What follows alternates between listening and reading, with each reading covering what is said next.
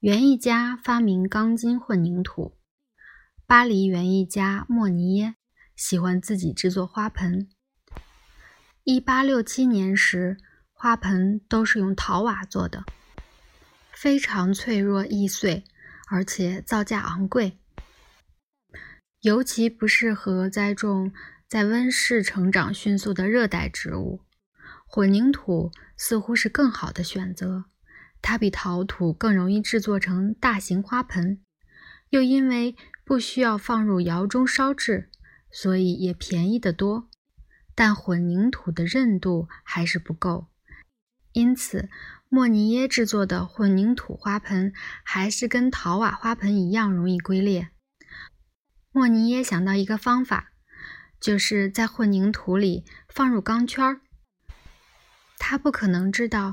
水泥和钢材的间接极强，因为钢很可能就像放进醋里的油，完全不跟混凝土混合。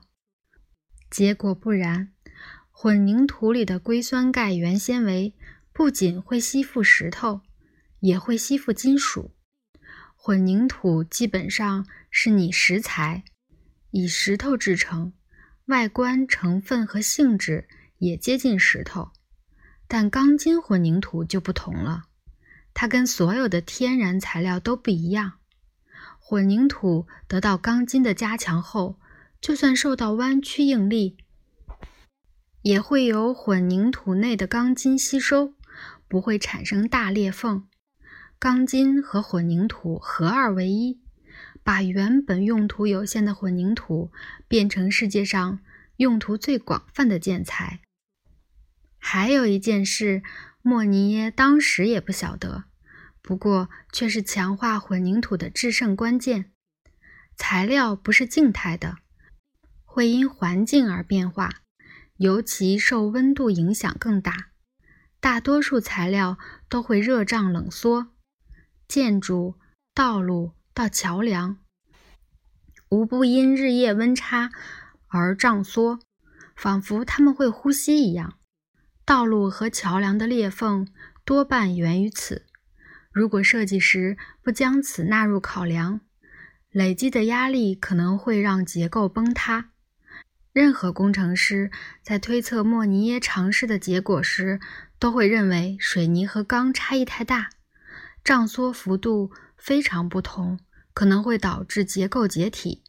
而且，这样的花盆摆在冬冷夏热的花园里，应该会碎裂。或许正是因为如此，才会没有工程师愿意尝试，反倒让园艺家来做了。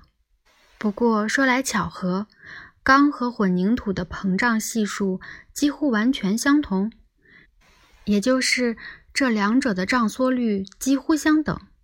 这是个小小的奇迹，而莫尼耶。不是唯一的发现者，一位名叫威尔金森的英国人也凑巧发现了这个神奇的组合。钢筋混凝土的时代从此到来。只要造访全球许多发展中国家，就会发现数以百万计的穷人住在泥巴、木材或者金属波浪板搭成的房屋里。这些房子经不起风吹雨打，而且日晒时非常炎热。下雨又会漏水或坍塌，时常遭暴风吹垮、洪水冲走，或被警察或当权者的推土机铲平。